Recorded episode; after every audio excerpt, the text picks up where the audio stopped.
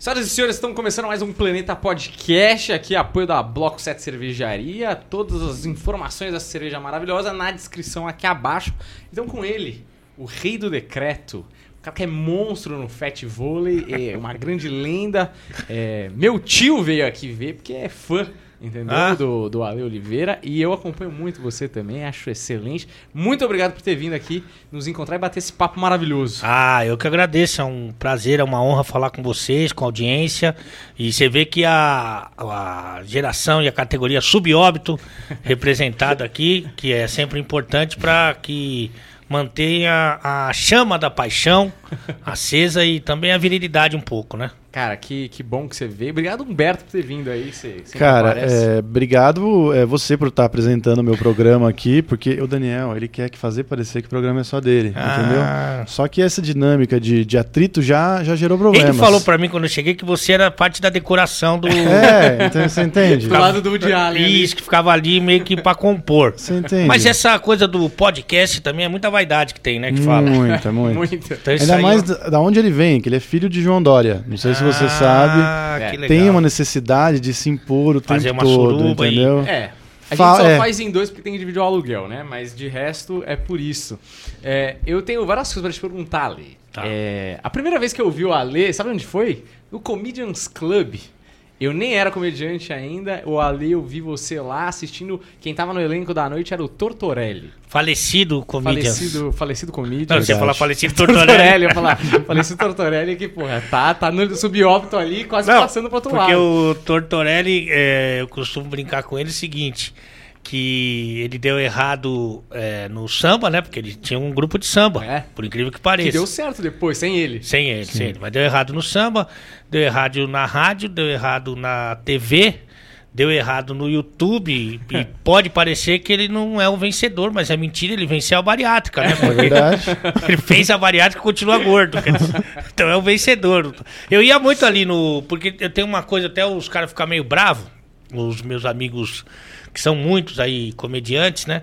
Porque eu gosto de assistir o show no bar. Eu não gosto Sei. no teatro. É, faz total sentido. Puta, no teatro não me pega, cara. Não adianta. Não, não- no teatro eu não vou. Eu vou no teatro assim. Eu fico no camarim bebendo. Sei. Mas daí eu não vejo show. mas é, eu gosto de. E o Comedians era muito isso, né? É. Você ficava ali no bar e ia revezando ali o pessoal que ia se apresentar e tal. Depois até virou uma coisa meio que de turista, né? É, quem tava caramba. fora de, quem é fora de São Paulo ia lá. Mas eu ia muito lá. Eu ia muito mais lá do que o Danilo e o Rafinha, né? Ah, com certeza. nunca nunca, apareceram. vi nenhum dos dois lá. Mas eu- o que eu queria te perguntar é, porra, você tem po- possivelmente uma admiração aí por comediantes ou uma proximidade, porque claramente você tem uma veia cômica muito forte, assim. Você já pensou em fazer stand-up, stand-up ou... É, eu não gosto de ter a obrigação de ser engraçado. Isso é uma coisa que me dá um pouco de pavor, no caso, né? Eu gosto de, tipo, meio que surpreender e tal. Então eu já participei de vários programetes de humor, mas sempre ali como convidado e sem essa obrigação. Já fiz lá a banca de piadas, Sim. eu já fiz aquele contando história do Murilo Couto lá da rapaziada. Eu já fiz o Fritada. Eu já fiz. Qual mais que eu já fiz? Pô, você fez mais coisa que nós, É, pô. não, e que muito, que muito comediante não tem coragem de fazer, porque o fritadas tem que ter um certo Nossa, estômago cara. ali, né? Não é pra o qualquer bicho um. pega ali. Enfim, daí eu já fiz alguns assim, né? Já fiz também, é, além do teatro ali, já fiz uns programas, já fui no Danilo, já fui no Porchat, né? E então já fui em alguns assim. E acho bem é um desafio bem bem bacana assim. Mas ah, já fiz o um que eu já fiz que eu gostei de fazer, esse eu gostei de fazer que eu também tava bem bêbado, que foi o Varanda Gourmet Sei, Ah, do Maurício caralho. Meirelles e, e do Zuckerman, Zuckerman, foi lá no Allianz Parque. E aí era pra eu ficar um bloco, eu fiquei quase que o, o show inteiro. inteiro. Foi agora na pandemia que foi com os carros no Allianz Parque. Aham. E aí foi bem legal também. Mas assim, sem a obrigação de ser engraçado. Tanto que quando eu tava mais necessitado, né, financeiramente, desesperado, eu diria, eu fazia, vendia assim a presença assim, tipo, só que eu não era, falava nem que era palestra, Sei. porque eu não tenho essa pretensão, e nem que era stand-up, porque eu não tenho essa competência. Então eu vendia como resenha. Ah, tá. E como era barato, tipo, era a coisa mais barata que o cara tinha pra levar pra cidade dele ou pra Sei. faculdade, era isso. Aí eu vendia como resenha. Só que aí eu encaixava as coisas engraçadas, mas sem essa obrigação. Eu não quero, eu não consigo conviver com a obrigação Sim. de ser engraçado, mesmo no jogo ou nos programas assim, de TV, de rádio, do YouTube, eu a minha, o meu compromisso é em fazer o programa. Eu não tenho a- o compromisso de ser engraçado. E aí, se surge a oportunidade, aí eu tento uma tirada, alguma coisa assim que normalmente causa demissão, né? Que é o que a gente busca.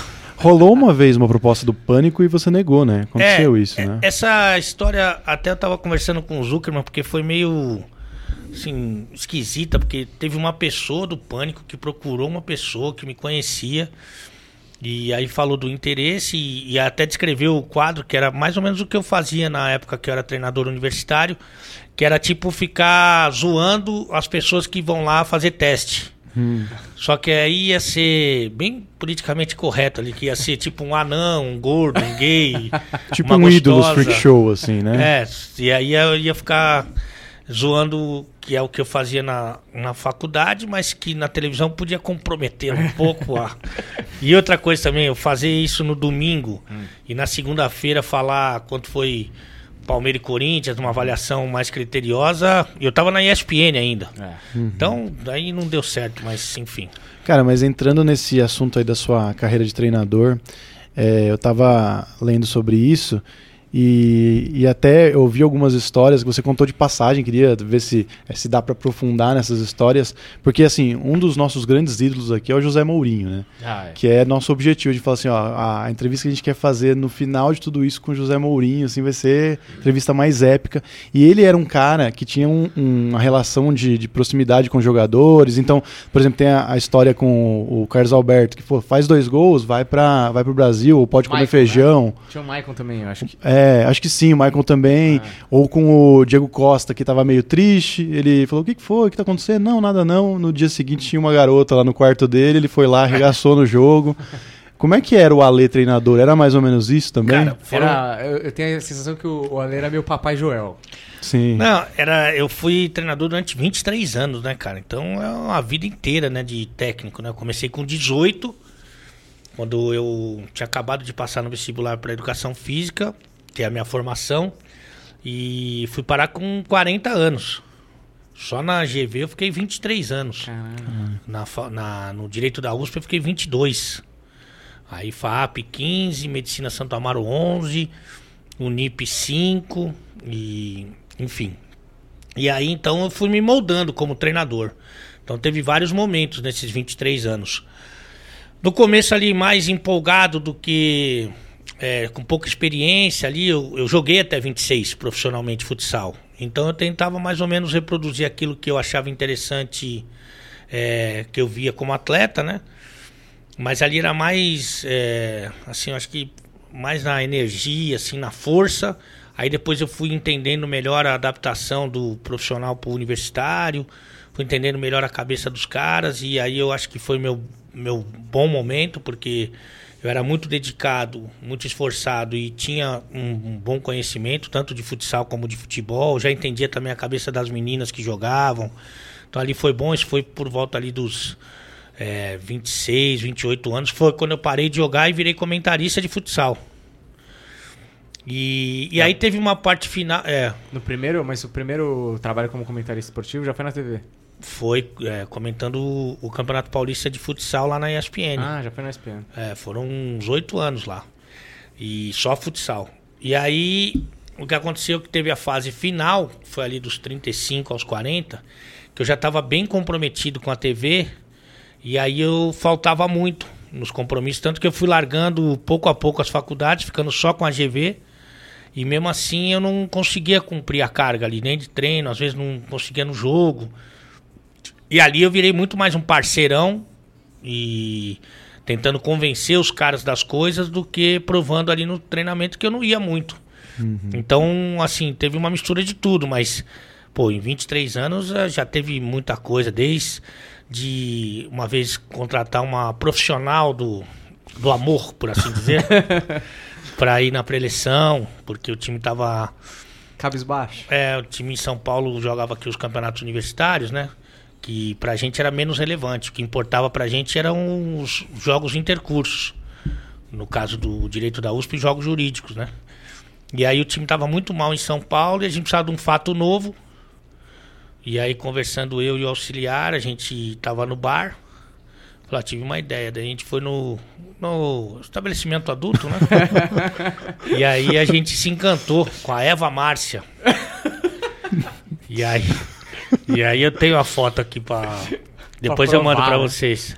E aí a Eva Márcia, a gente fez uma proposta pra ela. E ela, depois que eu dei a preleção ali, falei do jogo e tal, nós. Antes ou chamamos- depois da oração? Foi antes da oração. Antes da oração. É importante. É, que redimir, né? exatamente. Aí ela começou a dançar e os meninos do direito da USP, eu, isso já deve fazer, eu tenho 47, deve fazer uns, uns 20 anos. Eles, os meninos da São Francisco são virgem até hoje, né? Eles não transam. E alguns têm filhos e tudo, casados, mas não transam. E aí aquela moça, bem desinibida, por assim dizer, dançando conga la conga. E, enfim, rebolando. Isso. E a gente ganhou o jogo, aquele jogo a gente ganhou. Só que como era o campeonato era de um fim de semana, né? De um feriado, ah, no dia seguinte todo mundo procurou a. Na mesmo dia, todo mundo procurou a Eva Márcia e no dia seguinte tava todo mundo morto e nós perdemos e fomos eliminados. Mas já teve de tudo nessa, nessa vida de. Porque um fim de semana, pra mim, como técnico, valia uns três meses, porque tinha jogo de todas as faculdades e eu tinha que é, ser treinador de todas. Então teve fim de semana aqui com jogo da TV que eu comentava e jogo do universitário, teve 11 jogos. Caraca. Mas não dava pra ter em todos. Todos. Você tava em todos? É, de sexta-feira até domingo à noite. Vum. É, esses caras ficam reclamando do calendário do futebol brasileiro, Ah. né? Porra, 11 jogos no fim de semana. Mas eu não jogava, né? Eu só tava falando, né? Mas era bem desgastante mesmo. Mas é, é uma coisa que eu adorava. Eu costumo dizer que eu ganhei dinheiro é, com três coisas na minha vida. Com, e pela ordem pra mim de legal, assim, de eu amar, jogar bola, ser treinador e depois trabalhar com comunicação. Então o que me deu mais dinheiro é o que, me, que eu amei menos. Sério? É. Que é a comunicação? É. Você ama menos do que jogar bola e... É mesmo? Não, jogar profissionalmente e ser treinador estão em primeiro e segundo lugar. Sério? Se você pudesse... ter- Se alguém te fizesse uma proposta amanhã pra treinar a Ponte Preta, você ia? Mas é que financeiramente, cara, é muito mais vantajoso a comunicação. E tem várias coisas boas. Mas não é o meu meio. Eu me sinto à vontade no meio da bola, não no meio dos jornalistas. Ah, entendi. Porque você eh, sapateia. O Ale Oliveira é o melhor. Isso é o que eu falei pro. Acho que eu falei pro Fred, falei pro Chikungunya, que tem um negócio que eu abomino, que é o, o jornalista que quer se meter a boleiro. Nossa. E eu dei, eu citei você ainda. Eu falei, porque, mano, tem uns caras que conseguem. O Ale Oliveira, você olha e você fala, mano, ele tá no ambiente natural É, dele. eu não consigo ser jornalista, é diferente. mas, é, mas é muito mais legal ver, porque você se conecta com o jogador e você vê o jogador se sentindo à vontade. É. O Galvão Bueno tentando cumprimentar, não vou fazer, mas o Galvão Bueno Não, faz. Vamos- vai ser o terceiro é programa negócio consecutivo, Assim, é. ridículo. Eu acho assim, desconfortável. Você fala, mano, ele querendo falar com o menino Robinho, querendo ser descolar. E aí, Robinho, beleza? Você fala, tá um negócio forçado, tá ligado? É, velho tentando ser jovem já é meio ridículo, né? É, mas, mas é que ele não tem a. a- Malemolência. Exato, nunca jogou, não tem. Não é. É, e não tem muitas vezes até intimidade com o cara, né? Pois é, exato, quer forçar um bagulho na câmera. E o jogador saca essa parada muito É, rápido. e o público também, né? E tem uma Total. outra coisa que eu tenho muito. É, que eu não gosto, sim, eu falar ranço, né? Mas eu não vejo também, não gosto. Do cara que quer ensinar futebol Hum. pra quem tá em casa. E aí não é assim, né, cara? É, aí e- é, aí chato. Isso é o negócio, esse, esse é o ponto que eu ia falar. Porque é o seguinte, tem duas vertentes atualmente, eu acho, assim, no jornalismo esportivo brasileiro, que é o jornalismo. É, vamos chamar assim, eu adoro ele, tá? Eu acho ele muito legal, que é o PVC, que é o. A Ponte Preta não ganha em dias ímpares com umidade de 88% do ar da, da ferroviária. desde- Quando o mascote, a macaca, vem com o pelo depilado. Sim. Exato, exatamente. É o cara super técnico e tal. E o PVC eu acho foda porque ele leva isso pra um nível muito alto, assim. Tem os caras. É, ele, ele influenciou muito uma geração de é, jornalistas esportivos que vieram depois dele. É. Sim. Tem um montão de semi-PVC, assim, Paquita do PVC. É. Tem um montão, mas um montão. E Mas Você sabe que pode ser tudo mentira também, né? Você já foi É, checar os números checar. que o Não, PVC. mas, mas eu acho ele foda, assim. Não, acho também. E tem uma outra parada que é mais a sua, que é o é, futebol é entretenimento. Que é o que tem uma parada que teve você, tem, teve o Thiago Leifert uma época no Globo Esporte, que mudou a cara do Globo Esporte e tal. É, Globo Esporte, né? É. Sim. E, e, tipo, é uma. Eu, pra mim eu prefiro. Eu prefiro muito mais do Sim. estádio, com a narração do estádio 97, que fala zoeira, não sei o quê. O próprio programa do Estádio 97, que é a zoeira, mano, pra mim é muito do caralho, porque, Uhum. mano, você tá se divertindo. Porque futebol é diversão no final das contas. Sim. Porra, foda, tá ligado? Então, mas é aí que eu não entendo. A gente fez essa pergunta pro Fred também, e, e aí ele disse que a gente não entende por que. Quanto que... ele cobrou pra vir aqui, o Fred, hein? O Fred? O dele é 120 mil. O, Ser- Ah. o Serginho, né? O Serginho Gandolfo cobra por entrevista agora também. é? Não só por post e até por olá e fotografia também. É, o, Meet and Greet também, né? Isso, tudo ele cobra. É, todo o dinheiro dos hospitais de campanha desviados pelo pai do Daniel, a gente colocou nesse investimento do Fred. Ficou tudo bem, né? Isso é Morreu tudo pouca pelo filho gente. Do Fred que vem aí. Exatamente, tá exatamente. Mas é, o que que a gente perguntou pra ele foi: por que que não tem de vez humor com futebol diretamente? Por que que sempre ensaiam, mas aí, por exemplo, chega nos, jogo, nos jogos mais importantes, ah, não vamos colocar desse jeito, vamos colocar o PVC da vida, nada contra também. E aí ele falou: o problema não é nem a direção, o problema é o torcedor. Você sente isso também ou você acha que é um pouco das duas coisas? Ah, eu acho que a gente se acostumou a ver uma transmissão tradicional, né? Isso é fato, né? E então é- a gente está acostumado a isso. A gente a vida inteira foi uma transmissão formal. Então quando quebra isso, acho que causa ali um conflito, mas pode ser o hábito também. O, o esporte interativo ele desde o momento em que ele comprou o direito de transmissão de alguns clubes, né? Que foi no campeonato passado, né? É, foi a nossa primeira experiência, foi é, bem impactante nesse sentido, porque a gente também viu o Campeonato Brasileiro na Rede Globo e daqui a pouco a gente estava fazendo e fazendo do nosso jeito e era muito, muito bacana, assim, mas tem gente que é, ainda prefere o jeito mais tradicional e tal, tá acostumado, né? Tá ali naquela, naquela zona de conforto e quando você chega com uma proposta diferente, nem sempre é bem aceito. Por exemplo, no caso do esporte interativo, que agora é o TNT Sports, né? Eles têm lá o- vários comentaristas mais tradicionais, embora trate o esporte com um pouco mais de leveza, assim, eu acho que de modo geral. Mas pela primeira vez eles fizeram a opção na última final de Liga dos Campeões de me colocar. Então assim, isso tem os dois lados. Tem um, um lado assim do, do uma parte do público que gostar, que gosta de, um- de uma, de um- uma linguagem diferente, mais próxima e tal. E tem também o risco que eles sofrem de, pô, eu falar alguma loucura lá e como é uma audiência muito grande, no caso dessa última final, foi uma audiência da história da TV fechada, né, cara? Caralho, E foda. aí de ser, sei lá, de causar algum problema pra eles.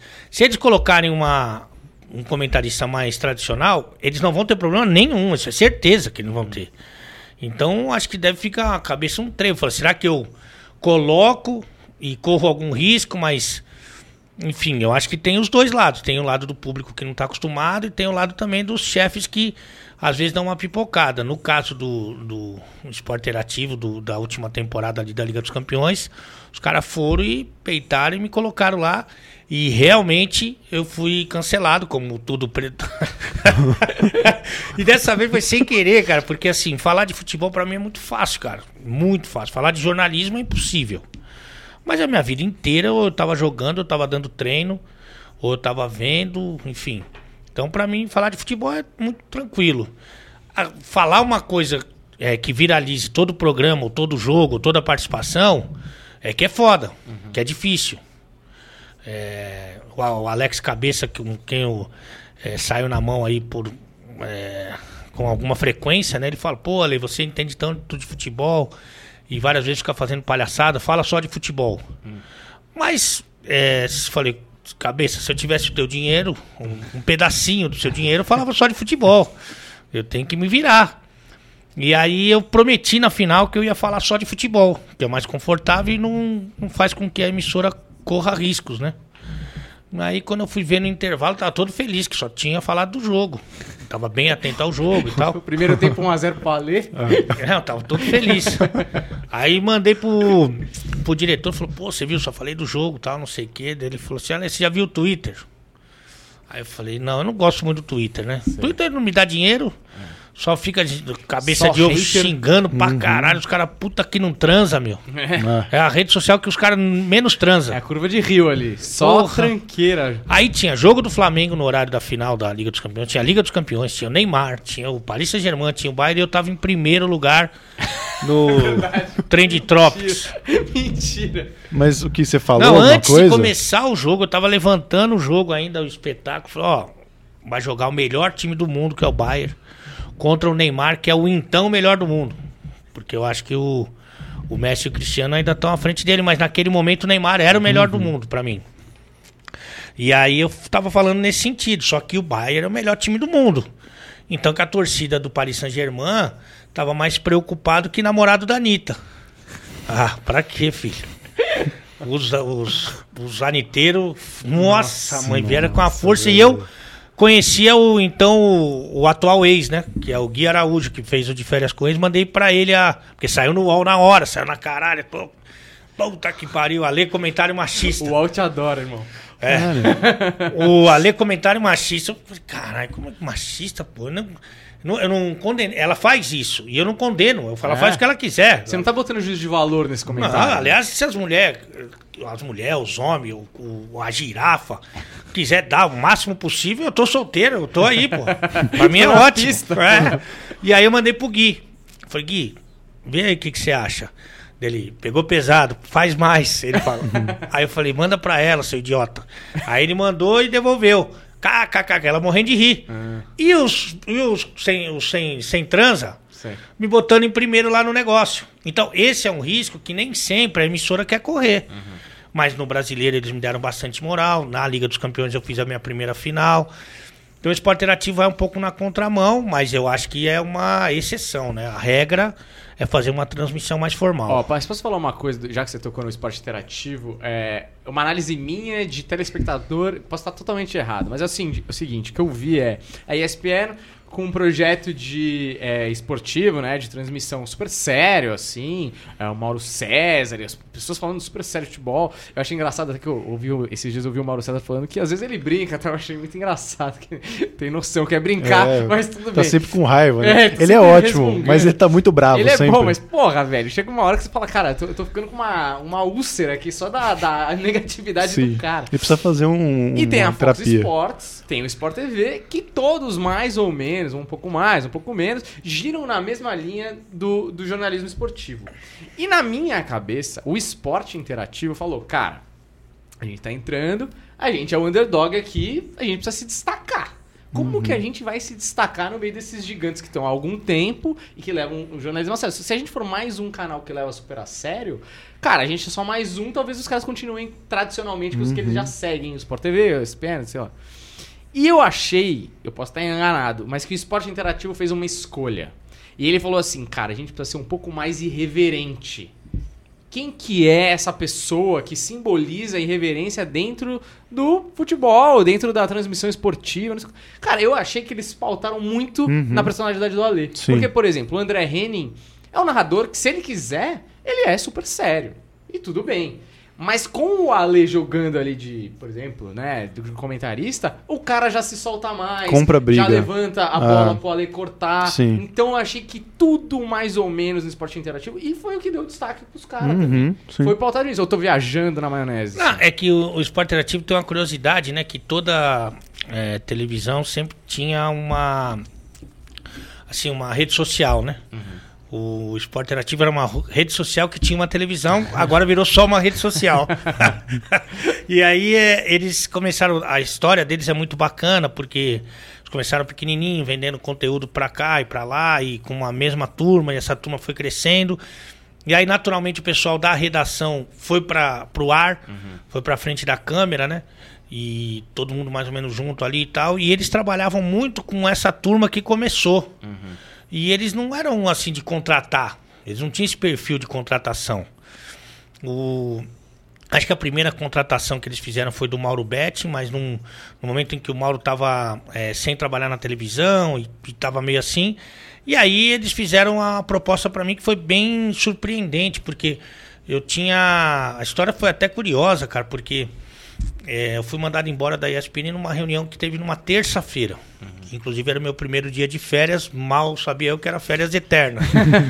aí na terça-feira estava marcada a reunião. Na segunda-feira eu me reuni com, com um executivo do Esporte Interativo. E eu cheguei, inclusive, no restaurante mais cedo. Cheguei, ele tinha marcado, sei lá, meio-dia e meio. Cheguei a meio-dia e vinte. Aí depois ele chegou, o cara chegou assim, eu já tava na mesa. Aí o cara chegou e falou: Oi, Ale. Daí eu olhei pro cara assim e falei assim: Ô irmão, deixa eu falar uma coisa. Se você quiser um vídeo ou uma foto, Vai rapidinho, que eu tô esperando um, um executivo aí do esporte interativo. Vai rápido aí. Aí ele falou assim: prazer, Henrique Mazei, executivo do esporte interativo. Falei, ah, então pode ficar bastante tempo, pode gravar bastante coisa. Aí o cara me falou do projeto, eu não assisto o esporte, cara. Eu tô assistindo cada vez menos, inclusive TV. Mas eu não assisto o programa de esporte, não tinha o esporte interativo. Daí ele me falou do projeto e tal, da cara deles, mais ou menos dentro disso que você falou. E aí eu falei, pô, legal, projeto bacana. Só que eu tô empregado. Uhum. Eu vou ter uma reunião amanhã, mas acho pouco provável que, que aconteça alguma coisa, porque naquele momento, uhum. isso não sou eu que estou falando, são as pesquisas que lá tem pesquisa, tinha, na minha época tinha pesquisa para tudo. Uhum que, que você quer ver no horário do almoço. Ah, tá. Quando você ouve ESPN, você é, lembra de que nome. Sabe? Tinha um montão de pesquisa. E o cara que fazia essas pesquisas era um dos caras que eu levo para minha vida inteira, que hoje está nos Estados Unidos, chama Conrado Juliette. E ele falou que nas pesquisas, e o bate-bola, debate, era uma prova disso, é. porque liderava a audiência no horário, mesmo com, uma concorrência muito forte da Fox e do Sport TV. Eu era um, um dos principais nomes do canal. E falei, cara, mas obrigado, fico feliz. Pô, que bacana, quem sabe um dia, mas eu tô empregado. E você tava feliz na ESPN?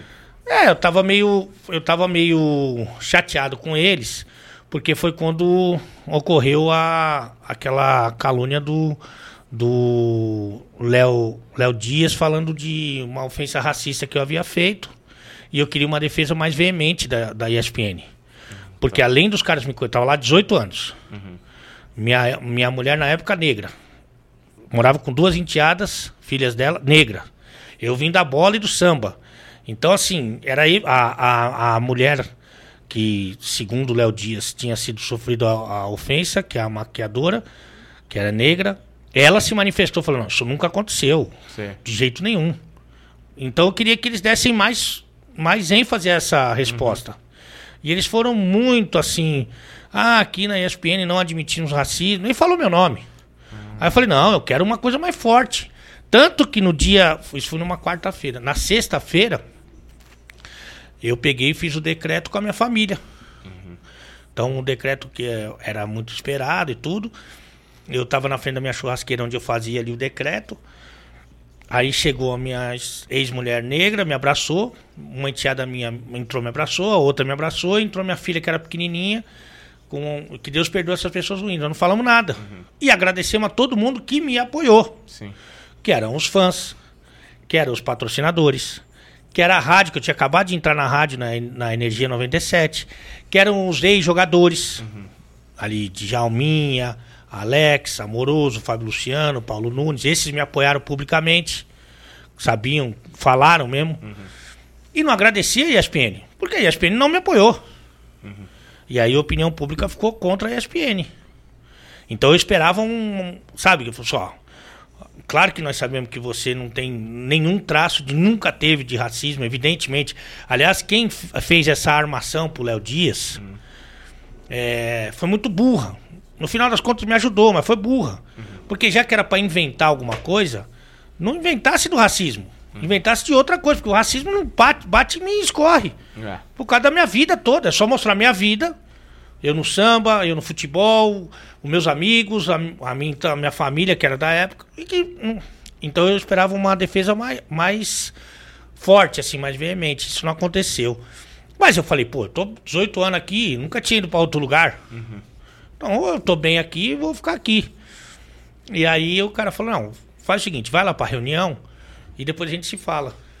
E na reunião, eu pensei que a gente fosse, tipo, fosse dar uma dura nos caras, fosse tentar arrancar um dinheiro deles, porque eu ganhava mal lá, para pro cenário do, da ESPN, era o pior salário entre os talentos que eles chamam. Embora tivesse um tamanho já para brigar com qualquer um lá, da porta para fora, com todo mundo. Claro, então, passei por esse desconforto aqui, pô, ver se agora me dá um reajuste, né?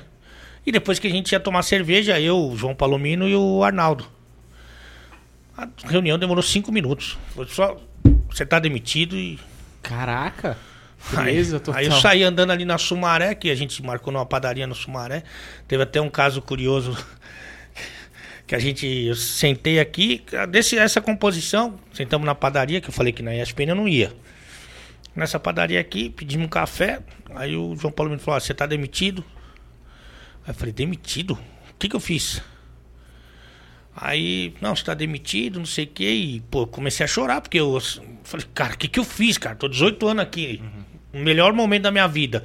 Não fiz porra nenhuma. Os caras sabem que eu não fiz porra nenhuma. Tô demitido por quê? E, aliás, essa é uma boa, uma ótima pergunta para fazer pro Arnaldo e pro João Palomino, se eles, se eles quiserem responder. Eu sei a resposta, mas não posso falar porque não tem como provar. Mas tem muito a ver com a vaidade, com a com ciúmes que tem na televisão. Muito a ver. Mas enfim, daí eu tô aqui, ele acabando de me demitir, eu chorando aqui, desse lado, sem saber o que pensar, o que fazer. Chega um pai com uma criança atrás de mim. Falou, desculpa atrapalhar, eu sei que vocês estão conversando aí. Mas meu filho pode tirar uma foto com o Ale, que ele é muito fã do Ale? Eu com o olho assim, ó, todo cagado. Vermelhaço. Aí eu peguei e tirei a foto com o menino, né? Aí o pai falou, pai esperto, falou assim: tive uma ideia melhor. Filho, vai tirar foto lá com os três juntos. Puta clima. Como a se não bastasse, foto, né? eu peguei e falei: bom, beleza, pessoal, é isso aí então. Não vou ficar fazendo o que aqui? Eu tinha marcado com a minha família de me pegar com o Uber pra gente ir pra Guarulhos umas 11 e meia da noite. Isso era 6 horas da tarde. Uhum. Falei, não, vamos ficar bebendo aí até 11 horas. Uhum. 6 horas, deu 6 e 5, já tinha acabado a reunião. E eles, não, eles queriam levantar e ir embora. Não, eu, eu, eu também não queria ficar lá. Ele falou, uhum. só pago o café porque eu não tenho emprego mais, né? aí estamos saindo da padaria, aí tem uma mãe com um filho, um gorducho. Aí... o filho gorducho. Era eu e o filho, né? Aí a, aí a mãe falou assim: Olha, desculpa atrapalhar. Eu falei: Puta merda. Aí ela falou assim: Meu filho é muito seu fã, mas ele queria ir no programa, no bate-bola, quando você estiver lá. Quando você vai estar tá lá? Senhora, eu irmão, falei assim: Arnaldo, que dia que eu vou estar tá lá, não? o gorducho tirar uma foto o nhonho aqui tá pedindo. E aí eu peguei, saí andando na Sumaré e falei, cara, puta, chorando e andando e os carros passando, né? Aí parei num bar, evidentemente, né? Claro, já estamos ali, né? E fiquei ali num cantinho bebendo e, e, escrevi uma. Tá no meu, tá no meu Instagram, lá pra baixo, né? Que isso aí já se vão, vai fazer quatro anos já. É, uma carta agradecendo todo mundo. Inclusive as pessoas que depois eu fiquei sabendo que estavam é, comemorando a minha saída, né? Mas agradeci as pessoas, os chefes, o pessoal do sofá e tudo. E, e fiz um, um agradecimento, botei no, no Instagram. E aí na hora o cara me mandou uma mensagem do Esporte Interativo. Falou, e agora? Agora você pode conversar? Caralho. Aí eu falei, ó, eu tô um pouco atordoado e tudo, né? Mas eu tô indo pro aeroporto e amanhã eu te mando uma proposta. Porque também eu não sabia qual era o meu tamanho no mercado. Eu não sei, eu não sabia se eu ia voltar da treino ou se eu ia, sei lá, para Globo, para Fox ou para algum lugar. Eu não sabia, porque eu não sabia até que ponto essa mentirada toda tinha afetado a minha imagem, né? Então eu tava meio que sem saber. Eu podia ir para, não sei se podia, mas tô falando uma coisa que numa loucura. Eu podia ir pra Globo ou podia ir dar treino na quadra descoberta das 11 a 1 da manhã, como eu fazia. Tudo aberto, né? Não tinha noção de como isso ia, sabe? Como isso ia bater. Eu fui pra Fortaleza. Aí, quando eu acordei no dia seguinte, eu fiz uma proposta pro esporte interativo. Aí a gente discordou de alguns pontos e tal, e concordou na maioria deles, e não sei o que, papapá, um ajuste aqui, outro ali. Isso já era na quarta-feira. Eu falei, ó, vou fazer o seguinte, eu volto pra São Paulo daqui a 10 dias. Aí quando eu voltar, a gente senta e conversa, eventualmente assina e tal. Falei, não, não, não, não, tô mandando um cara aí amanhã. Caraca. Aí o cara foi lá em Aquiraz, que é ainda mais distante de Fortaleza, e com um contrato. E Catribe, o repórter que era lá de Fortaleza, tá na, na- no Sport TV, acho. E a gente assinou o contrato no dia seguinte. Quer dizer, eu nem tive tempo de entender um pouco do mercado, o que poderia acontecer. Pô, mas isso já é um bom termômetro. Se o É. cara tá mandando um cara pra Fortaleza pra você assinar o mais rápido possível, é que esse cara tá com medo de você assinar com outra É, pessoa. depois eu- eu- esse cara ficou meu amigo, ele até não tá mais no esporte interativo, esse maluco aí, o Henrique Mazei. E eu brinco muito com, com ele com relação a duas coisas, que ele já sabia que eu ia ser demitido. Ah, ele já sabia. Não, eu brinco, ele não fala. Ah, tá. E que ele me pegou logo porque as outras pessoas iam pegar. Ele falou assim: olha ali, só de você estar empregado, você já vai ser demitido. E você- ninguém, vai, ninguém ia te pegar, nem as faculdades. Mas aí a gente fica nessa brincadeira aí. Mas foi assim. Caraca. Cara, eu queria te perguntar, porque teve essa acusação do, do racismo e depois teve uma outra acusação de machismo também, e as duas vezes foram desmentidas as acusações porque, tipo, não tinha base nenhuma. Tipo, você sabe da onde vem? Porque é uma, uma perseguiçãozinha que rola ali, uma birrinha que rola. E dá clique, hein? É, e dá clique pra caralho, É. né? É, tem uma imprensa lacradora aí que, que é bem complicada, né? Mas é, primeiro, assim, eu acho que a imprensa não, que a imprensa de modo geral não gosta de mim, porque eu não sou um deles e não, não tenho essa pretensão, não tenho a intenção, não tenho o objetivo. Eu sou realmente uma pessoa bem comum que tem a oportunidade de falar no microfone. É muito isso. E, e aí eu acho que isso incomoda algumas pessoas. O meu discurso não é um discurso politicamente correto, mas eu posso garantir que eu sou uma pessoa muito mais correta do que muita gente que, que caga regra aí, mas muito mais. Eu conheço gente que tem um discurso, porra, maravilhoso. Mas é um puta do escroto. Eu, meu discurso não é um discurso que agrada a todo mundo. Muito pelo contrário. Mas na minha vida, no meu dia a dia, no meu coração, nas minhas atitudes, com certeza. E a verdade é que isso não acontece só comigo, acontece com qualquer um aí que, que tenha um, um mínimo de popularidade, né? Que o, você falar mal, você é, é, expor um lado ruim, mesmo que não seja verdade, né? Que não exista uma investigação, e é o que mais acontece, né? O jornalista se vendeu pelo clique assim de uma maneira absurda. Ele virou um blogueiro e dane-se. Por quê? Né? Porque no Brasil as leis para você quando você comete um crime desse, elas são muito brandas. Agora mesmo, acabei de a, a Juliana Veiga ela corrigiu uma informação, a gente foi a fundo, foi, foi atrás e o, e o site viu que estava errado, mas coloca no rodapé.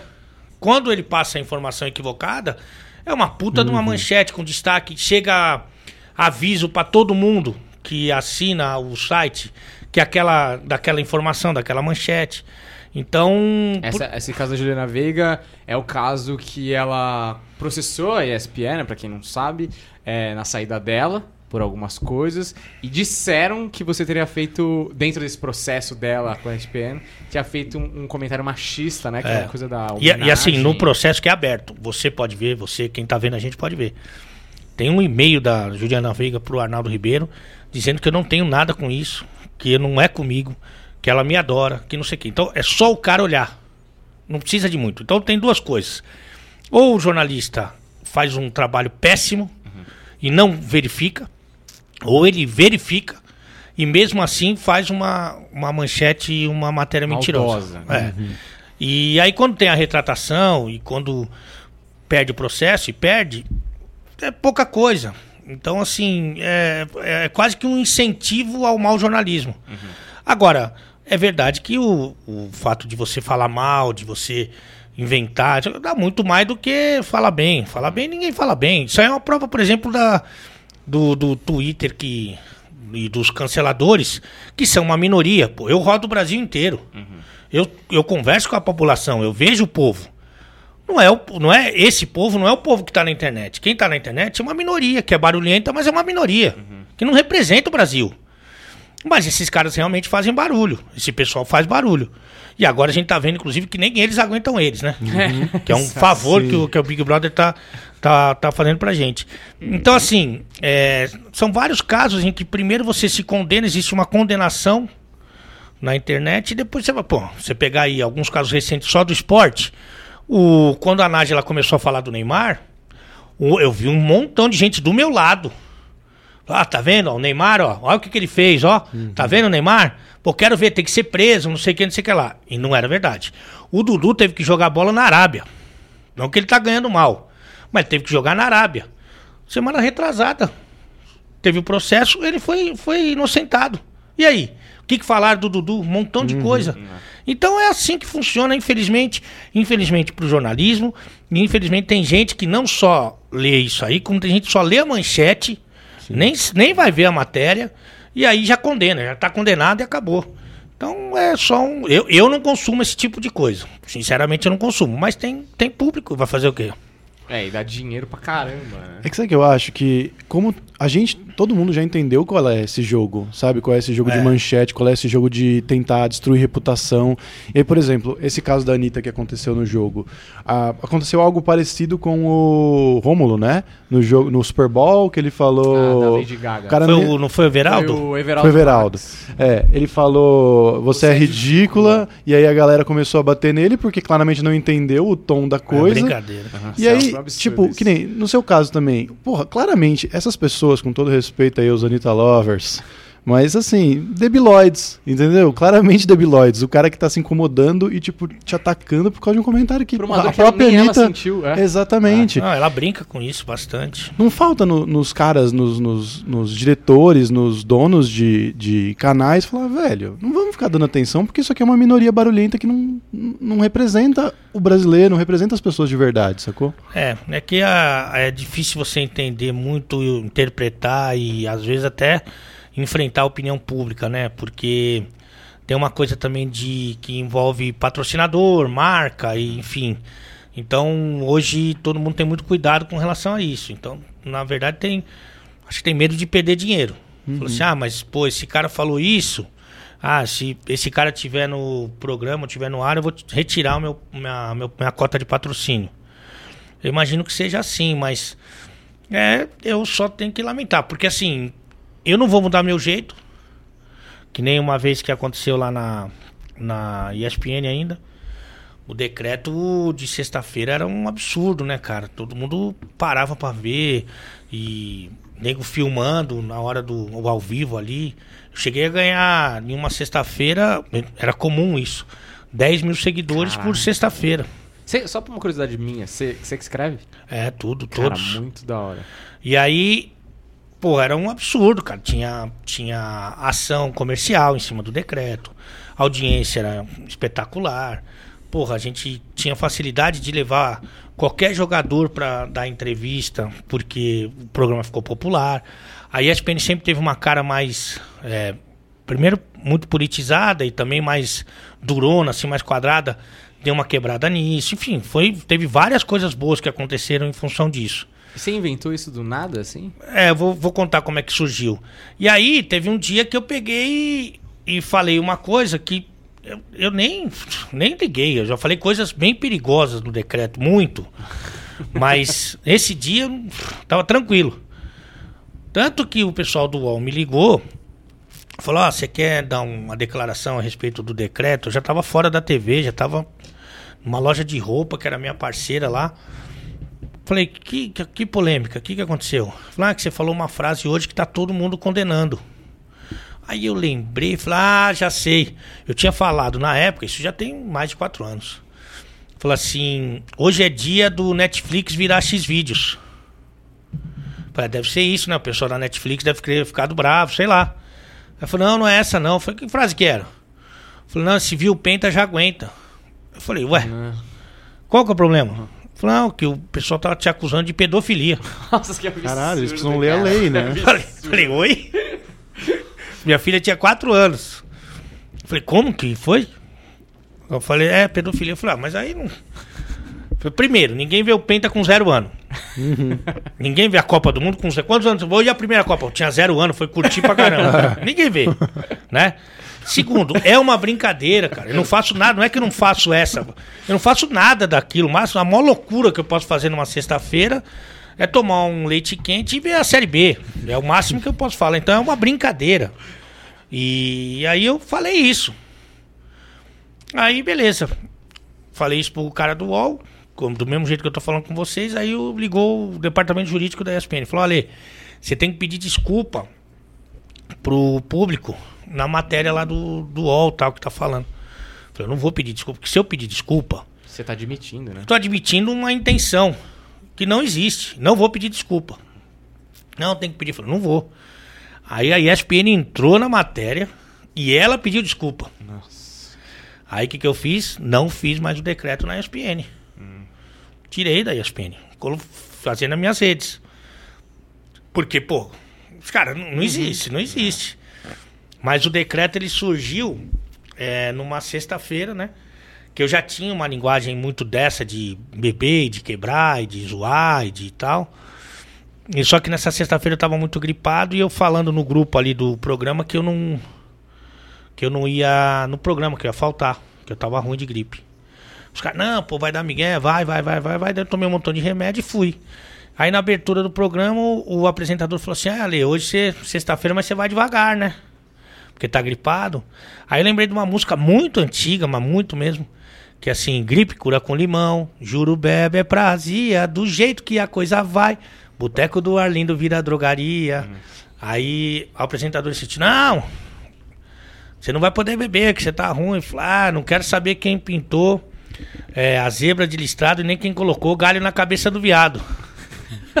Só falei isso. E aí eu fui ver na, no Twitter, que era da época.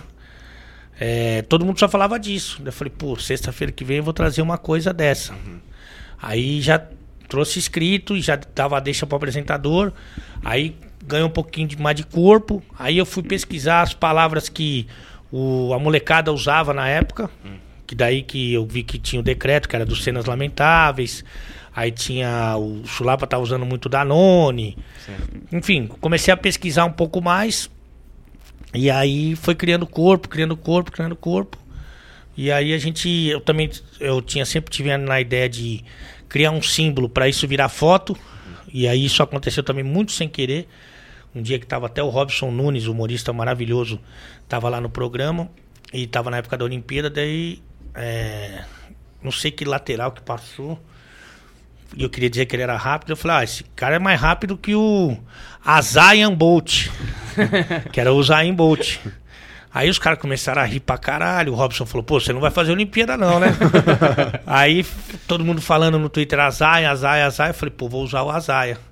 Aí aproveitar o raio e o Azaia. E aí, e aí se formou o decreto e ficou aí. E é da hora que você escreve bem, né? Porque tem umas coisas que, é, que ficam, que a galera fala já, tipo, na rua, assim, né? Tipo, a do cozinheiro do Péricles é bem famosa, é, né? mais E- cansado que o cozinheiro do Pérez. É, é, eu- teve uma que você falava também que é, tipo, tá mais encebado que telefone de Ah, açougue. com mais gordura que telefone de açougueiro. É mais Os pesado que sono de Você para surdo. um dia e escreve ou vai sair no meio na. É, na- eu acho que vai muito também dos assuntos do momento, né? É, no- na última sexta-feira eu peguei e, falei: Eu não sou o Anderson do Molejão, mas hoje eu quero a sua fábrica de churros. então vai muito do. É, mano, porque ele tem um negócio do stand-up mesmo, Sim, de escrever e tal. É, porque- eu, o que eu gosto mais, assim, que eu falo muito com o André Barros, né, que é um dos criadores lá do Desimpedidos, e que é um gênio, né, do, das redes sociais, ele fala que eu sou um dinossauro da rede social, porque eu nem fazia hashtag, nunca fiz um sorteio e eu tenho um número expressivo, né? Porque na minha cabeça, assim, que eu penso é assim, quando eu vou no banheiro, Você vai sempre, é obrigatório ser com o celular. Aham. Ninguém vai no banheiro sem o celular. Com shampoo, antigamente fazia isso, hoje é só com o celular. É, né? celular. E aí eu falo assim, pô, vou ver um. Você vai ver no Instagram, né? Que você vai passando ali o tempo e tal. É, agora tem esse Rios aí, o TikTok tem danças bem interessantes, assim, mas. falei assim, que Instagram que eu vou ver quando eu tô. Sabe? Aí eu gosto de ver o meu. Então o termômetro é esse. e o que eu mais gosto de ver no meu Instagram é o improviso. É quando não tá escrito. Tem algumas coisas que estão escritas. Aí, beleza. Estão escritas ali. é Escalação, decreto, estão escritas. É, mas o que eu gosto mais de ver é quando acontece alguma coisa e aí eu tenho uma reação. Isso que me agrada mais. É, tem uma coisa que eu gosto muito de falar, se você quiser falar tal, que era a sua relação com o Rodrigo, com o RR, que, porra, ele faleceu infelizmente, mas, cara, foi uma comoção da mídia generalizada, assim, da, do Sport TV. Eu lembro de estar tá, tá vendo o Sport TV, o programa do Rizek ali, é, o Seleção Sport TV, e rolar uns crossover de outros comentaristas de outros canais de televisão pra falar dele, porque ele já trabalha na ESPN, tava trabalhando no Sport TV e tal. E tinha duas coisas. Uma, a, a relação de vocês em cena, vamos chamar assim, né, na televisão, dava pra ver que era de broderagem mesmo, de muito amigo, e ele tinha o senso de humor, ele compartilhava do seu senso de humor, e a sensação que me dava é que ele incentivava você a fazer a parada, vai lá e faz mesmo, sabe? Ele não, ele era um cara, eu muito cúmplice nessa parada aí. E eu vi você falando algumas vezes da perda e tal, de como ele estava te ajudando ali num momento difícil da sua vida pessoal. É, eu queria saber, assim, agora que já passou um tempinho, assim, mas claro, ainda deve estar feridas abertas por causa disso. É, um pouco mais dessa sua relação com ele e de, de como que era essa cumplicidade no humor e, e como que foi essa, esse backstage aí entre vocês. É. A gente brincava que falar de futebol, tem um montão de gente que fala, né? Fazer televisão é que é mais complicado, né? E ali, o Rodrigo fazia muita televisão, era muito entretenimento. Em vários momentos até ele fugia do futebol para em prol do entretenimento. E a gente teve uma, uma relação muito próxima, é, foi muito parceiro dentro e, e fora ali da televisão. E a gente começou quase junto lá na ESPN, porque foi quando eu estava ganhando minhas primeiras oportunidades é, falando de futebol, saindo um pouco do futsal, e ele tinha sido contratado pelo Trajano. E a gente foi dando certo ali num bate-bola noturno, que era eu, ele, e normalmente era o Paulo Calçade junto, mas aí dava uma variada nesse outro. E a gente chegou a fazer programa de 3 horas e 45, falando de futebol. E aí a gente, evidentemente, brincava muito e tal. E, e o Trajano não era muito favorável a esse entretenimento, assim, não era muito a dele. Ele já não gostava de quem não era jornalista, que era o meu caso. Talvez o único ali que não fosse jornalista, eu e o Trajano. Que também não é por formação, curiosamente. E aí, várias vezes que eu vi uma derrota, e foram muitas na ESPN, mas foram inúmeras derrotas de eh, tá pronto para fazer o programa, o PVC chega de viagem, dormiu dentro de uma garrafa, todo cagado, chega lá e o cara fala, o diretor fala, não, sai, sai, sai. E não, né, o PVC só gosta de trabalhar, assim, é, ele, é, ele é doente por trabalho. Depois desmaia, né? Tem, Depois disso, tem que ver isso aí. E aí, e aí ele. Várias vezes acontecia isso, assim, e sempre fui muito preterido e tal. E teve uma vez, pô, eu fui treinador da seleção paulista de futebol e futsal feminino, cara. Eu conhecia todas as jogadoras que ganharam o Pan-Americano de 2007. Todas, conhecia, falava diariamente com elas. E o PVC fazia o, a Olimpíada dos meninos e eu fazia das meninas. E aí eu tava no Rio para fazer os jogos em loco de futsal. E acompanhando o futebol feminino e fazendo os comentários do futebol feminino. O, futsal, o futebol masculino, é, o futebol de campo, né? Acabou sendo eliminado precocemente e as meninas foram pra final. Pô, mas os caras levaram o PVC lá de São Paulo, com uma dificuldade de voo, não sei porquê, naquela, naquela ocasião. Eu tava no Rio, eu fiz o campeonato todo, já tava no Rio. Os caras pegaram o PVC de São Paulo, botaram ele no avião, botaram ele no Maracanã pra fazer a final das meninas, cara. E eu falava com elas, fiz o campeonato. O PVC não tem culpa, evidente, mas, porra, e o PVC não, o PVC não sabia nada, não conhecia uma mulher daquelas lá. Do jeito que eu conhecia, certamente não. Fui treinador delas. Sim. Então eu passei por muito perrengue. E aí toda vez eu falava pro Rodrigo, falava assim, naquela época eu era treinador ainda. Falei assim, ah, meu, eu vou largar isso aqui, isso aqui não é pra mim, tá louco, meu, isso aqui. Pelo amor de Deus, não vou ficar aqui nem ferrando, meu, não vou daí Rodrigo, calma, fica aqui, pô, a gente tá junto, não sei o que. Várias vezes, não é que ele me incentivou, ele segurou a minha mão para não sair. E aí depois ele saiu da, da ESPN e eu continuei mais um tempo. E quando eu fui pro esporte interativo, aqui em São Paulo, não tinha um programa para mim do esporte interativo. Tinha só um programa, na verdade tinha dois. Tinha o do André de entrevistas, que até voltou agora, o no ar. E tinha o Mais 90, que eram seis pessoas mais o apresentador. Se você conseguisse falar boa tarde, você ganhava semana. Então, assim, cara, era muito difícil pro meu estilo, né? Os caras gostavam, assim, de programa é, fazia sucesso, que era pancadaria, é. pra caralho, não sei o quê. Só que eu sou um cara da resenha, que gosta de falar e tal. E não tinha um programa pra mim, tanto que eu, nos meus primeiros tempos de, de esporte interativo, eu ia direto pro Rio, fazer os programas de lá. Que a sede era lá. E aí a gente tava pensando num programa que, que eu pudesse trabalhar, né? No esporte interativo. Que até então eu tava tentando me encaixar de algum jeito. E aí eu falei do Rodrigo, o pessoal adorou. E a gente fez um programa que para mim foi muito marcante, assim, embora tenha durado pouco, que é o de placa, que hoje só tá no YouTube. Que basicamente era o Rodrigo apresentando, eu, Mauro Betti e André Rene, cara. É. Aí depois essa, a gente fez umas alterações, eles fizeram algumas alterações. E aí o Gui Palese foi contratado.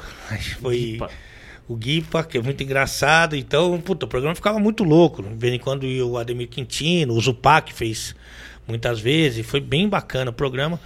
E também foi outro momento muito legal que a gente viveu antes dele se transferir para o Sport TV. Então, assim, era meu, foi meu maior parceiro disparado na TV. Foi o grande culpado, eu acho, de eu ter continuado na comunicação. E é meu amigo particular. Tanto que quando é, eu me separei, eu passei por momentos difíceis e tal, passo ainda hoje, porque é uma separação muito complicada e, enfim, envolve a minha filha, envolve outros valores aqui. E, e aí todo mundo que me conhece, conhece a minha história, assim, falou, porra, ali, você tá passando é surreal, não existe, assim, é um absurdo.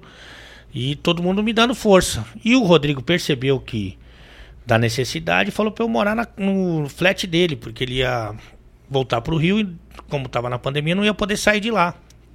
Nossa, fica aqui no meu flat. Eu não vou, vai deixar fechado, cara. Você fica aqui. E eu falei, tá bom. Desculpa. E aí, eu fui lá conhecer o flat dele e tal. A gente pediu uma pizza, papapá. E aí, é, na sequência, eu fiquei com Covid e ele também. Então, eu fiquei passou pela minha cabeça que, porra, meu, que de repente. Só que é uma doença muito louca, né, cara? Isso é muito louca. As pessoas que eu tava no sábado de manhã, é, nenhuma pegou Covid e eu tava com Covid. Então, não dá para saber se o Rodrigo me passou, se eu passei pro Rodrigo, se outra pessoa passou pro, pro Rodrigo, se outra pessoa passou para mim. Isso não dá para saber. É, é, impossível você afirmar. É. Entendeu? Então, mas naquele momento eu fiquei um pouco abalado e, e, e aí, assim, depois do falecimento do, do Rodrigo, muito mais. Mas aí, cara, como eu sou uma pessoa que acredito muito em Deus e, e acredito também em alguns conceitos do Espiritismo, eu meio que, assim, de alguma forma recebi o Rodrigo na minha vida e ele falou como ele falava sempre para mim, falou, ó, seu idiota, você tem que seguir aí, porque agora com você, segura a onda, tá todo mundo preocupado comigo. Se estiver preocupado com você também, aí você tá dando trabalho, então segue aí o nosso caminho e segue firme. E aí eu fiquei mais forte para voltar, para continuar trabalhando e, e para seguir um caminho que ele meio que iniciou na minha vida, né? Uhum. É, é, muito, é muito legal, assim, ouvir você falar, porque como você disse é, anteriormente, você fala que na televisão tem muito, muito ego, muita vaidade e tal, mas era muito nítido, assim, no The Placa, principalmente, cara, que você falava uns absurdos, assim, ele ria e tal. Porra, teve aquele momento histórico que ele tirou a sua chinchila da sua Nossa, cabeça. Que foi um negócio que ficou marcado. Isso, esse vídeo rola até hoje, gira aí pela, pelos WhatsApps da vida, né? É, foi. uma campanha aí que eu fiz. campanha que eu fiz com. Esse negócio de tentar fazer as ações e tal, né? Comercial e tal. E o cara me fez uma proposta de. Que a peruca agora deu uma nutelada, né? Virou prótese capilar. que o, inclusive que o Mauro Betti nasceu com uma, né? e aí eu fui com a, o objetivo era falar que era legal. Só que assim, cara, eu já sou da zoeira. E o Mauro Betti colocou quando ele não era careca ainda, não era nem conhecido. Sim. Então, uma coisa que você olha pro Mauro, você até sabe que tem um carpete ali, mas meio que já compõe ali. É Acostumou diferente de já. chegar, eu com a boina do, do nada. Então virava muita zoeira e eu também zoava muito, tanto que eu que botei o apelido de chinchila e tal. E eu zoava muito, mas o objetivo era usar durante um mês, que foi o que eles me pagaram. Depois eu tirava o, o animal e vivia a minha vida. Só que eu ia na, na manutenção, que era semanalmente, e via que o cabelo não crescia, porque eles raspam o cabelo aqui. O pouco que tem, eles raspam. Pra poder colar um, um, um- um jumento ali. e aí não crescia, passou um mês, passou um mês e meio, não crescia. Eu falei, pô, e agora? Virei refém da chinchila, cara. Caralho. Aí eu falei, pô, não aguentava mais que toda semana tinha que fazer manutenção e o caralho. Aí chegou numa sexta-feira, é, na verdade na quinta-feira, que era um dia de manutenção marcado, eu fui jogar futebol. Não fui na manutenção, que a cola vai desgrudando. Sei. Aí eu fui jogar futebol e não fui na, na manutenção. Eu acordei na sexta-feira, que era o dia do decreto lá no de placa também. E, cara, a peruca tava do lado do avesso. eu falei, caralho, e agora, meu? E acordei e já fui pra TV, não tinha o que fazer. E entrei com a peruca do avesso, praticamente. E aí fiz o decreto, mas todo mundo só falava da porra da peruca. Os caras fazendo 800 mil piadas que eu tava de, de- eu tava de costa, e que, porra, tinha um animal na minha cabeça, e não sei o quê. E realmente tava esquisito e tava bem solta. E aí, sem falar pra nenhum diretor ou pra nenhum colega, quando foi pro último intervalo, eu falei, Rodrigo, a hora que acabar, você. Ele falou, como assim? Eu falei, pô, pode arrancar. Aí ele, pum, dá um tranco, já sai com a chinchila. O engraçado desse vídeo, cara, é que se você reparar, o Mauro Betti tá do lado. É. E o Mauro Betti sai de lado assim, com medo, Caminha, né? com medo que arrancasse a dele. Mas o, o cara da marca aí da chinchila que não ficou muito feliz, porque a ideia era falar que não sai nem fudendo. Ah, tá. E aí o cara faz assim e arranca, porque já tava. Já tinha que ter feito a manutenção e eu não fiz, foi Sei, por isso. claro. Mas aí fica uma impressão esquisita, sabe? Mas você recebeu a prestação? Não, eu recebi antes, né? porque era ação de um mês. Uhum. Eu já tava no terceiro mês. Caralho. ah, tá. Porque eu não cresci o cabelo. Mas futebol também era o, a receita perfeita pra dar errado. É. Você bate cabeça o tempo todo na Suor. bola, né? Ah, velho? mas é. o, o Mauro, por exemplo, o Mauro não tem nenhum tipo de problema com esse produto. Mas ele não joga um caralho, não joga livro no, na Ah. estante. Sim. E eu não sou assim, né, cara? Eu, eu tomo três banhos por dia. Aí o cara falou, ó, tem que tomar banho, não pode lavar a cabeça. Eu falei, ah, não, você- me desculpa, cara. Não, não existe banho isso. sem lavar a cabeça. Aí comigo não deu certo, mas pode ser que com o outro dê. Cara, porque é muito comum um comediante. Tem uma história do Rabin que eles tinham fechado uma parceria com a Azul, a companhia aérea. Pô, ele ganhava uma grana lá no Comédia ao Vivo. E o Rabin, num show, o cara da Azul que tava no, no- na plateia, acho que ele não sabia. Uhum. Você falou: Ah, em oferecimento a Azul aí, linhas aéreas, não sei o que. Essa bosta que você tem que ir até Campinas pra pegar um voo, não sei o que. Perderam a patrocínio da Azul. Os caras do grupo putaço, tá ligado? Quem Que- tinha um apoio de companhia aérea, os quatro amigos, né, que se dão bem É. ali. Sim, pois é, pois é. E perderam ainda o processo, né, velho? Que cagada aquilo, hein, velho? Afonso, né, velho? Parece que o Afonso ficava fazendo piada no tribunal. Ele não desligou, ele não desligou, ele não entendeu que tava, que tinha que ser adulto. O juiz perguntava pra ele, pegava o microfone e falava, porra, então, meu pai. Tipo isso. Cara, uma coisa engraçada, assim, é, não sei se você sente isso, mas. E aí, uma- uma- na verdade, é uma pergunta, mas aparentemente, hoje, como é, cara do entretenimento, você é- vive a vida mais do boleiro ali das festas e da resenha, ou naquela época que você era treinador isso era mais forte? É que a- naquela época eu era bem anônimo, né? Então eu Uhum. podia fazer o que eu quisesse. Por exemplo, o puteiro é uma coisa que hoje é difícil pra eu ir. porque todo mundo tira foto e não sei o que, então pode ser é, deselegante, assim, né? Para a imagem. Mas antes eu, é um lugar que eu gosto de ir. E assim, não é que eu gosto de ir por causa é, de ir pro quarto com as meninas. Eu fui, quase nunca fui. Eu gosto da resenha, de ver as pessoas, de conversar e tal, da resenha, do drink e tal. Da zoeira. Da zoeira. Então, assim, naquela época eu podia ir onde eu quisesse e, e fazer todas as besteiras do mundo. Mas é, tinha menos acesso, evidentemente, né? Agora eu tenho mais facilidade. Eu vou em. Vai na balada com o Prior, meu. Uhum. O maluco tá indo Mas- na balada com o Prior. Isso é um problema. Porque o bicho é louco. o homem é maluco. Mas enfim. é, Ah, eu acho que tem ali, se botar na balança, tem. Acho que tem prós e contras dos dois ali, fica meio equilibrado, assim. Antigamente eu tinha o anonimato que me protegia bem, mas não, não, não era convidado para alguns lugares. Hoje eu tenho que tomar mais cuidado, mas eu sou convidado para lugares bacanas, assim, para é, que eu dificilmente teria acesso. Então acho que fica mais ou menos na mesma. Eu vou fazer uma pergunta relacionada a essa, que ele sempre faz essa pergunta lá no. Ale Oliveira responde no- em outros. Ele falou é, que você sempre pergunta assim: e aí? Ficou mais bonito? Porque agora você tá solteiro, né, bichão? Tá na pista pra caralho. E é, você sempre pergunta pros, cara, pros caralíticos aí de plantão é, se o cara ficou mais bonito depois da fama ou não. E como você tá solteiro, é, apesar de ainda estar jogando na categoria subópto, sempre sobra alguma coisa, um rebote, talvez, quem sabe. A véia, né? Sempre tem uma véia cega. Não, eu, eu acho que assim, com 4 mil seguidores, que é o caso aí do Fred, do Thiago Ventura, 4 milhões. 4 milhões, você fica bonito. Aí você fica mesmo bonito.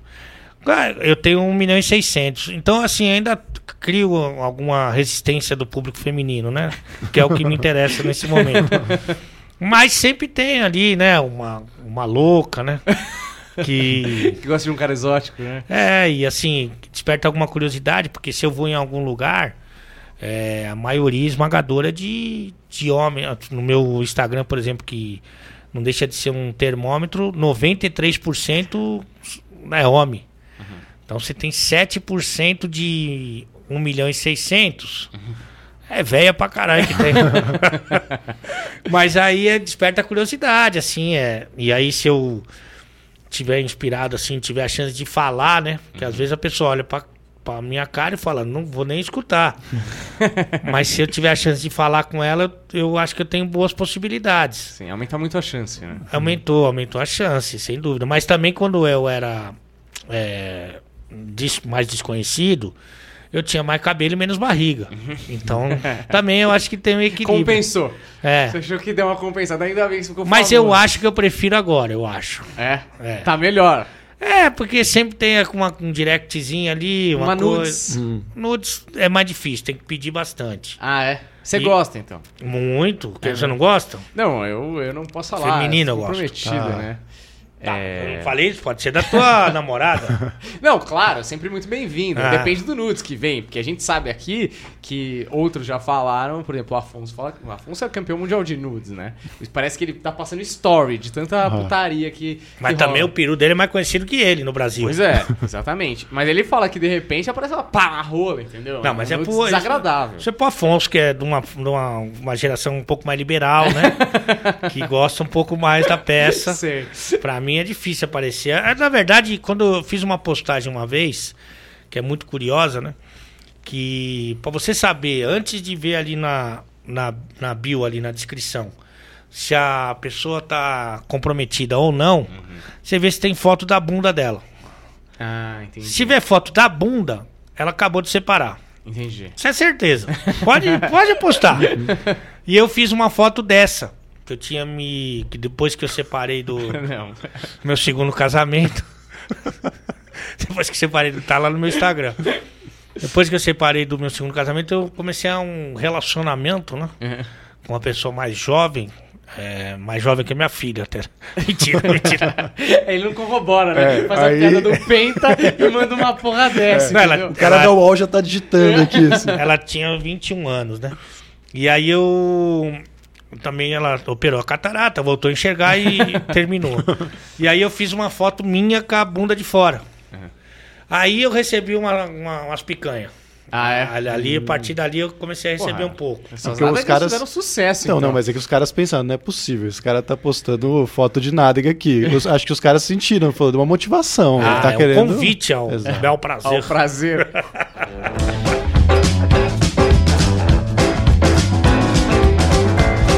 Porque é, rolou também esse negócio do seu divórcio recente, várias notícias na UOL, é, alguns áudios vazaram também, etc.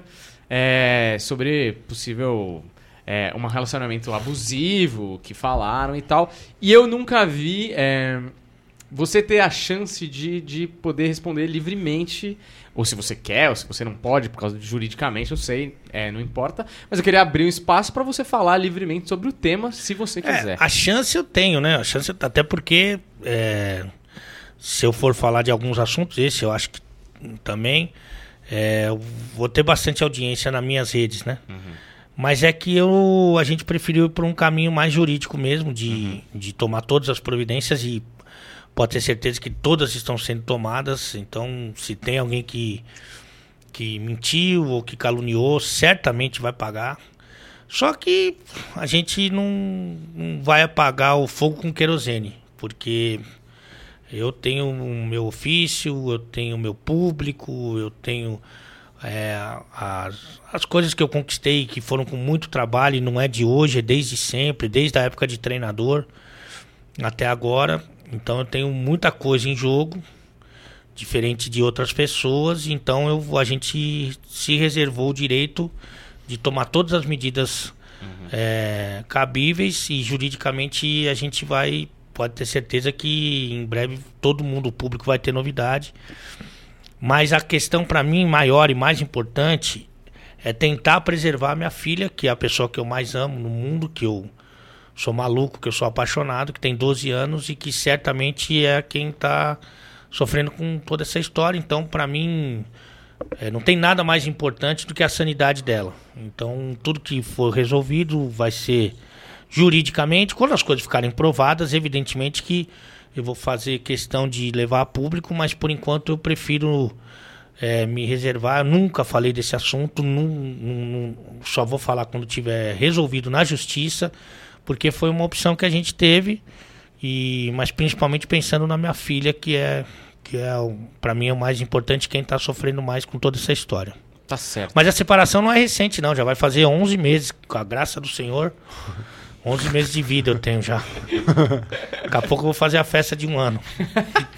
É, é bem-vindo à solteirice, né? O problema é que o cara ficou 11 meses solteiro e tá pandemia no meio do caminho aí, É. pra complicar os seus planos. Vai ter carnaval. Cê- o carnaval solteiro é realmente uma benção, né? É, mas o. É, deixa pra lá. Ainda existe o Instagram, cara. Cara, eu queria fazer mais uma pergunta. É, vou propor aqui uma dinâmica, na verdade. É, se você fosse fazer uma seleção da resenha, da balada, com essa galera agora que tá sempre com você, assim, pode ser artista, pode ser jogador. Vamos, pode ser Mas uma seleção de é o- salão. Vamos fazer uma seleção de critério? salão. O critério, qual que é o É, critério? o critério Mais é divertida. o melhor cara pra sair no rolê. É, isso? melhores histórias, os caras mais Mais divertidos. resenha. O goleiro tem que ser o Marcão, né, cara? Porque o Marcão. Até tá lembrando da entrevista que, eu, que a gente fez junto, né, com a resenha, né? Que eu nem tenho a pretensão de, de achar que eu sou entrevistador, mas foi até curioso que a gente tava numa gravação do Desimpedidos. Tava eu e o Thiago Ventura. Tava ali no Playboy da Pompeia. E aí o, acabou o Thiago. Quando o Thiago tinha tempo pros amigos, né? Evidentemente. que já está, esse tempo já tá bem ah, longínquo já, já tá no. E aí ele pegou e falou assim: vamos almoçar, Lê? No tempo que o, que o Thiago almo- almoçava. aí falei, puta, não vou que eu vou sair correndo que eu tenho uma gravação agora. Ele falou: ah, você vai gravar com quem? Eu falei, vou gravar com o Marcão. Que inclusive é ali perto. Aí ele falou, pô, você tá brincando, cara. Meu sonho é conhecer o Marcão. Eu falei, pô, você é da TV Palmeiras, você não conhece o Marcão? Ele falou, não conhece. Que o Marcão é mais reservado mesmo, né? E aí eu falei, ah, então vamos comigo, pô. Ele falou, pode mesmo? Eu falei, pode, pô, vamos lá comigo, o Marcão é parceiro. Aí o, nós chegamos lá no escritório, o Marcão não tinha chegado ainda. Eu e o Thiago começamos a tomar a cerveja dele lá. E aí depois chegou o Marcão e começou a beber com a gente. Eu apresentei o Thiago. Pô, ele ficou, o Thiago foi uma feliz, o Marcão conhecia o Thiago Ventura também. E nós ficamos bebendo. A- Aí o Thiago se tocou e foi embora. E aí começou a entrevista. bebendo. E aí acabou a entrevista e nós continuamos bebendo. E, e assim, isso ficou boa parte da noite. E a gente chegou lá no meio da tarde. Sei. Então o Marcão, acho que. E o Marcão tem uma vantagem que ele não, ele não é uma figura frequente nos programas. Então quando ele vai, é sempre. Todo mundo tá com muita saudade, né? Sei. Então o Marcão é meu goleiro. Aí de fixo, né? Que é um salão. Cara, eu vou botar o Vampeta, né? O Vampeta, embora as histórias. Muitos já conhecem as histórias dele. Mas ele é um ótimo parceiro de Copa, assim. E, e é um cara super divertido. E também joga muito. O, o- a molecada que só conhece o Vampeta do pós-carreira de jogador. Não tem ideia de quanto ele jogava bem. O Vampeta jogava muita bola desses volantes que hoje estão é, são muito necessários, né? Que são aquele jogador universal que faz tudo. O Vampeta fazia tudo, marcava, jogava. Então, Vampeta, aí é muita gente para pouco lugar, mas eu vou colocar. Deixa eu pensar aqui nas alas. Eu vou colocar o Prior, porque com ele sempre tem uma briga, uma confusão. o Prior tem uma curiosidade que ele entrou no, no Big Brother, ele não era nem um pouco conhecido. Aliás, ele era conhecido por no campeonato lá do clube dele, lá do Espéria, bater nas pessoas como um zagueiro durão que ele era. Aí ele começou a pandemia no Big Brother. Então ele sai com 6 milhões de seguidores e não sai, né? Porque tá Todo na pandemia. fechado. Fechado. Quando começa a sair meio que clandestinamente assim, ele não viveu nada de ser famoso. Então, na cabeça dele, no costume dele, ele é o mesmo cara de que ia nas festas, que brigava, que fazia as coisas, só que não, não caiu a ficha dos 6 milhões. Então ele faz as mesmas merdas, só que, só que sai no Léo Dias agora. Então eu vou botar o Prior numa ala.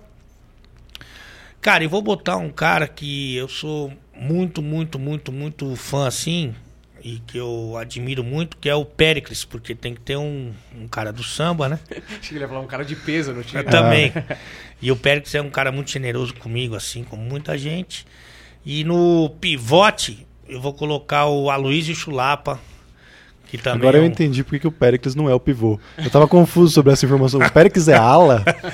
Não sei se é o cara pra mais veloz. Pra É. dar movimento. Mas esse time certamente não vai ganhar de ninguém, né? Mas é, é um bom Vai time. ganhar no assim. copo, porra. É, é um bom time. Mas tem muita gente bacana assim que eu conheci. Por exemplo, no meio do futebol, o Diego Alves e o Rafinha são dois caras que eu amo de paixão. O Felipe Luiz também é um cara muito bonzinho, assim, muito bacana. O Jadson também é um cara que, que eu gosto. Ah, muita gente legal, assim. O Ronaldo Fenômeno foi super generoso com, comigo, assim, foi muito legal. Na comédia, então, nem se fala, cara. Eu tenho muitos amigos na comédia. Eu acho que hoje o meu melhor amigo, o cara mais próximo de mim, é o Afonso Padilha. Até porque ele ah, me chama de pai, né? Porque eu acho que. é no show dele, né? Não, é porque eu peguei a catifunda, a, mulher- a mãe dele também. Várias e repetidas vezes lá em Curitiba. Eu dei uma carcada na catifunda. Falei, ah, alguém tem que pegar, né, cara? Aí eu vou. Sobrou na área, meu. E por isso ele me chama de pai, até, até bem generoso tudo. Eu dou, eu dou pra ele mamar aí. É bem bonita essa relação. Eu não sabia que era tão próximo essa É, relação sabia com o menino de coque. Ah, é, o Catifundo eu adoro a Cati. Cati maravilhosa. Agora a Cati tá semi-rica, então ela tá numa fase incrível. Poderosa, pagando os rolês pra Lena. É, eu posso finalizar esse programa Se maravilhoso? você quiser. Aliás, é, você vendo quem que é o dono do programa? Pra quem que ele pede É, permissão. a permissão? Pra mim. Pois é. Tá bom. Eu, ó, eu sou a, a cabeça desse programa. É, eu, eu Pode. tinha mais perguntas, mas talvez uma segunda vez que eu ler passe Não aqui, é? é, a gente possa Com o conversar. maior prazer, tá louco. Que bacana que você tenha vindo aqui. É, porra, vejo você há anos aí na televisão, muito bom. É, que, que é muito louco, né? Ter o podcast, ver as pessoas do outro lado da mesa e podendo perguntar o que a gente sempre quis perguntar e tal. Então, muito obrigado pela generosidade de ter vindo até aqui. Espero que você tenha curtido o papo. Muito, muito. É, agora também você vai mentir se não tiver curtido. Não, não é, né? porque assim, quando é, é com pessoas do bem e assim, leve, descontraído e tal, embora você toque, a gente toque, tenha tocado em assuntos importantes, mas. É, eu gosto de resenha, né, cara? Resenha que é a minha. Minha vida é isso aí, né? De resenha e falar besteira e ser processado e demitido. Esse ciclo eterno. é, resume a minha carreira. É, antes de ir embora, eu queria dar destaque a alguns patrocinadores aqui do nosso programa, que primeiro, Por que Café, que o Ale Oliveira vai levar com certeza. Opa! Um saco de Por que Café, que é um café maravilhoso, um café gourmet para que, pra quem tem a papila gustativa sofisticada como a do Ale Oliveira, tá certo? Isso é uma coisa. Também aqui temos um patrocínio novo da Melting Burgers, que, porra, depois daqui vamos mandar um hamburgão, se Deus quiser. Achei que ia rolar um hambúrguer aqui, né? Mas pode ser, não sei, talvez role um hambúrguer depois aqui. A gente vai dar uns vouchers pro Ale Oliveira pedir um Opa. hambúrguer, que é, que é pra manter o, a forma pro Fat Vôlei, Certo. tá certo? E a Bloco 7 Cervejaria, que tem esse kit maravilhoso aqui. Aê! Que eu vou dar pro Ale Oliveira. Pô, vocês aí. estão com mais patrocínio do que o Esporte Interativo. O Milton Neves aqui, porra. É, o Milton Neves, eu- daqui a pouco eu vou vir com roupa da NASCAR, só com os patrocinadores aqui, ó, pra facilitar. E agradecer ao Humberto Rosso que tenha vindo mais uma vez aí. Obrigado Cara, por ter vindo, viu? de Você nada. Você, Tá não vem sempre? Eu venho sempre, só que é aquilo, é a dinâmica. Ele quer fazer parecer que é dele o Ah. negócio. Cara, de nada, por estar te proporcionando mais uma vez uma conversa com uma pessoa interessante. Aqui, se não sou eu, isso aqui não tinha acontecido. Entendeu? E ó, eu não sou de ficar elogiando o convidado, mas, cara. Muito obrigado e não mude seu jeito. Por É. mais que tenha pressões de todos os lados e, porra, acho que vai sempre existir, não mude, assim, porque isso vai fazer você ser uma pessoa marcante, sabe? Na história né? diferenciada, na história da comunicação dessa porra. É, eu nem sei fazer de outro jeito, né? Eu não sei fazer nem desse jeito. Você imagina eu fazer de outro. Mas é aquele negócio, né? Como diria o outro, quem é de verdade sabe quem é de verdade. É, né? acho que é essa esperança aí, né, de dar certo. Pois é, não, mas eu acho que tem uma autenticidade é, e é um, é um respiro de ar puro, assim, ver na, na comunicação esportiva alguém tão leve, tão de verdade, sem querer ser amigão de ninguém. Ah. sem- porque a galera vê a, a coisa fake, assim, e já fala, puta, que dá até um constrangimento, né? Quando é real é muito mais legal. E, pô, deu pra ver aqui que, porra, puta resenha monstra. Então, muito obrigado aí por ter vindo e por ser quem você é, Ale. Muito obrigado mesmo. tá Ah, eu certo? que agradeço, desejo toda a sorte do mundo aí pra vocês e agradecer também o pessoal que acompanhou, né? E se puder dar, eu não sei como é que é no podcast. O quê? Dá uma moral? É, É, dá um like, é a mesma coisa que o YouTube, cara. ah, é a mesma coisa. É a mesma ah, coisa. então dá um like aí, Segue é, nós. se inscreve no bagulho. Exato, exatamente. E faz umas bagaças aí que eu não Isso é de outra época, né? Faz aí que eu não, eu não sou inscrito no meu canal. Não, eu ia ser inscrito. Mas daí o cara falou, se inscreve. Daí eu fui lá, apertei. Mas daí tinha que preencher um montão de coisa. Eu acho que... Não vale a pena, né? Claramente ele Não entrou no vale. lugar errado, É. né? Ah, deve ter sido, né, cara? Apertando um banner de aumento. Não, porque não é isso. só apertar o... Pensei que é só aperta o dedo e vai. Acabou. Isso é isso? É. Então eu apertei Você abriu um formulário do... Tô do- devendo, tô pagando uma mensalidade pra aquele canal da Maquele que você tem que... Privê. Tô, tô pagando alguma mensalidade do privê aí. Dread Hot sempre aparece no meu computador, não sei porquê. Ah, é. Débito automático, aquela porra. Toda vez, é isso aí. Mas tô nesse seguindo esse aí então. Maravilha. Fechou, gente. Muito obrigado por ter assistido. Se inscreve no canal, deixa o like. Valeu, até a próxima. Tchau!